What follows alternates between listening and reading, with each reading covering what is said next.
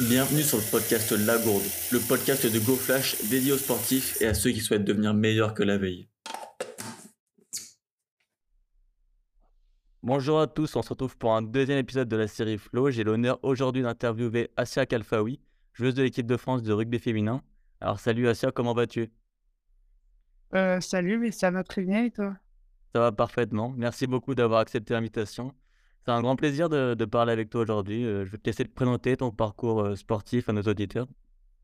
Ben, du coup, moi, c'est Asia, j'ai 21 ans, je joue actuellement au au Stade Bordelais. J'ai commencé le rugby à l'âge de 7 ans euh, dans un petit club dans la Lot-et-Garonne à Pont-du-Casse parce que mon frère faisait du rugby. Donc, euh, un jour, il m'a amené à l'entraînement, puis euh, un entraînement, deux entraînements, et après, ça ne te lâche plus, on va dire. Aujourd'hui, je suis ben, encore, encore à Bordeaux. je suis étudiante. J'ai, je suis aussi joueuse pour l'équipe de France de rugby. Et voilà, je crois que j'ai fait le tour. Ok, parfait. Du coup, tu as commencé très tôt euh, suite à un entraînement. Est-ce que tu faisais des autres sports avant ou est-ce que tu as toujours fait que du rugby? Non, j'ai euh, toujours fait que du rugby. Ok. C'est quoi euh, ton objectif en rugby maintenant? D'un point de vue collectif, avec Bordeaux, c'est être championne de France. Et d'un point de vue personnel, c'est c'est aussi être la meilleure joueuse que je puisse être dans ce sport. Est-ce que tu pourrais nous dire quel est ton plus beau souvenir dans le milieu du rugby? Euh, Oula, question compliquée. Euh, je dirais que en, soi, toutes, euh, toutes mes années à l'école de rugby, euh, où j'ai commencé, ça a été de très très belles années. Ma première cape aussi, ça a été un très beau souvenir. Et, et cette Coupe du Monde aussi, un très beau souvenir.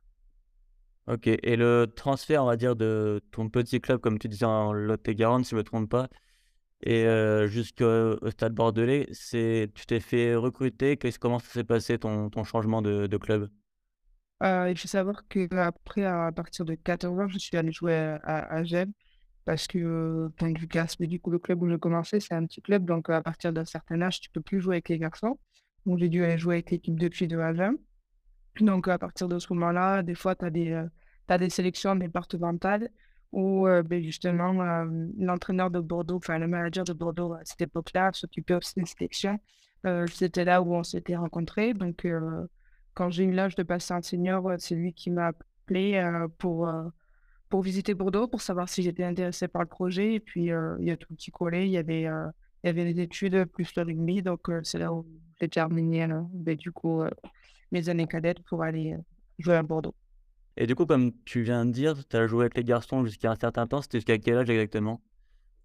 Euh, 14 à 15 ans, si je ne dis pas de bêtises. Ok. Tu as vu un, changement, on va dire, entre le, quand tu étais avec les garçons ou quand tu étais avec les filles Ou est-ce que c'était le même rugby ou... euh, Non, c'était pas du tout le même rugby. Chez les garçons, c'était quand même un peu plus virulent sur le contact, ça allait plus vite, il y avait un peu plus de jeu, donc euh, c'est pas pas tout à fait la même chose. Après, c'est aussi l'âge qui fait que à cet âge-là, le rugby féminin n'était pas encore assez développé aussi. Il n'y avait pas il y avait pas non plus euh, beaucoup d'équipes euh, dans le secteur, donc on n'est pas du tout sur les mêmes sur les mêmes passions de jouer, on va dire. Ok, je vois. merci pour cette présentation. On va du coup passer au moment de, de flow qu'on appelle dans le podcast. Est-ce que tu pourrais nous raconter, euh, on va dire, tes sensations que tu as eues lors de cette Coupe du Monde euh, en Nouvelle-Zélande euh, l'année dernière, en 2022 Toute tes préparations, que ce soit physique ou mentale, de la cohésion entre l'équipe, par tous ces petits instants que tu as eu lors de cette Coupe du Monde Déjà, il faut que la Coupe du Monde a duré quand même deux mois. Donc, pendant ces deux mois, tu suis ben, avec les mêmes groupes. Donc, ça a été des moments forcément de joie parce qu'on s'entendait toutes très bien dans ce, dans ce groupe, il y, avait forcément des moments où on avait des activités entre nous, des, euh, des moments de coupure de rugby. Donc, euh, ça, on va dire que ça a créé encore plus de liens. Euh, après, il y a eu forcément des moments de déception sur le terrain après, après des défaites. Donc, ça a été, on va dire, ça a été un mélange de sentiments entre, bah, forcément, il y a eu beaucoup de positifs, mais c'est plutôt un mélange de sentiments entre, entre joie, entre, c'était quand même une une grosse aventure entre guillemets, ce qui ce qui permet aussi à toi personnellement de te faire grandir et sur un point de vue humain, sur un point de vue, heu, rugbystique, on va dire. Donc ça a été, heu, ça a été un mélange de plein de choses à la fois, franchement, je ne saurais même pas comment le décrire cette aventure-là parce que c'est quelque chose de fort à vivre et heu, et puis il y a eu ouais, c'est ça, il y a eu plein de moments que qui resteront gravés, heu, on va dire. Est-ce que tu as un ou on va dire plusieurs matchs qui t'ont vraiment marqué? Enfin, quel le match qui t'a le plus marqué dans cette coupe du monde? Heu, ça reste la demi-finale contre, heu, la Nouvelle-Zélande. Donc ouais, je je me rappelle que j'avais regardé ce match. Il y avait aussi le match de l'Angleterre peut-être, il me semble, que c'était peut-être le premier match que vous avez joué, Non, heu, c'est le deuxième match. le deuxième. et ouais, ça, c'était un un très beau match. J'avais regardé à la télé et franchement un un très, très beau match à suivre. Est-ce que toi, de ton côté, tu as vécu des bonnes sensations ou est-ce que c'était un peu un calvaire de malgré cette défaite? Non, ça a été des bonnes sens sensations parce que, déjà, le premier match contre l'Afrique du Sud, on n'avait pas été à la hauteur du niveau que qu'on avait donc heu, ce match a été un peu un tremplin dans cette compétition pour se dire que, ouais, ben, on se fait confiance, on se relance à la compétition et qu'on est capable de produire plus de choses qu'on avait pu montrer contre l'Afrique du Sud. Donc ça a été, heu, au contraire, heu, malgré la défaite, ça a été un vrai bonheur ce match parce que ça nous a permis de nous rassurer et encore une fois de nous remettre la tête à l'envers, heu, pour pour la suite de la compétition. Et donc du coup, tu m'as dit que ton meilleur match, heu, niveau souvenir, c'était celui de Nouvelle-Zélande, heu, lors de la petite finale. Que tu étais vraiment focus dans dans de ton côté, là, toi, ou est-ce que c'était un moment pour tout le monde? C'était un un moment quand même pour tout le monde parce que c'était quelque chose d'assez gros. Tu jouais une demi-finale de coupe du monde, heu, tu jouais chez elle. Donc il y avait beaucoup de facteurs qui faisaient que, beh, tu puisais la force, dans le groupe et pas que par toi-même. Donc heu, ouais, ça a été un moment assez fort collectivement parce qu'on voulait tout aller chercher cette finale et forcément, il fallait le faire ensemble. Est-ce que vous avez eu un un discours particulier avant ce match ou est-ce qu'il y a un discours particulier du coach?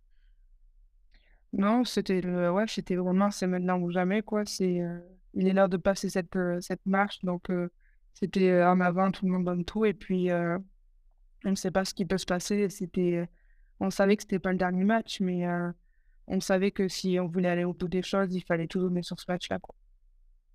Ce côté où vous êtes en Nouvelle-Zélande, est-ce que vous étiez éloigné du public ou est-ce que vous avez quand même ressenti ce public français qui vous a poussé jusqu'au bout? Non, même si on était éloignés, il y avait quand même beaucoup de Français en Nouvelle-Zélande. Puis on a eu la chance que nos familles viennent, heu, pendant la compétition donc heu On avait même si on était en Nouvelle-Zélande, il y avait quand même beaucoup, beaucoup de supporters français, donc on s'est quand même senti heu, entourés. Ouais. De ton côté, j'aime bien parler de préparation mentale, dans ce podcast. Est-ce que toi, par exemple, la veille du match contre la Nouvelle-Zélande, est-ce que tu avais un une intention particulière ou ou pas? Heu, une intention particulière, pas forcément. Mon seul but, c'était, heu, tout donner pour l'équipe et heu et aller chercher cette, cette finale. Ouais, je vois. Et donc du coup, à propos de cette coupe du monde, qu'est-ce que tu as pensé de la médiatisation en France, par exemple les matchs sur TF1 et cetera? Heu, je suis plutôt resté focalisé sur la coupe du monde, donc en soi, j'ai j'avais pas trop conscience, on va dire, de l'ampleur que les matchs, avaient en France, sur étant donné que c'était aussi sur des heures assez matinales, donc je connaissais absolument pas l'audience, qu'on pouvait faire. Et du côté de l'engouement, par exemple, sur les réseaux sociaux, est-ce que tu as ressenti une une force, du côté de la métropole ou est-ce que tu as pensé qu'au public qui était en Nouvelle-Zélande?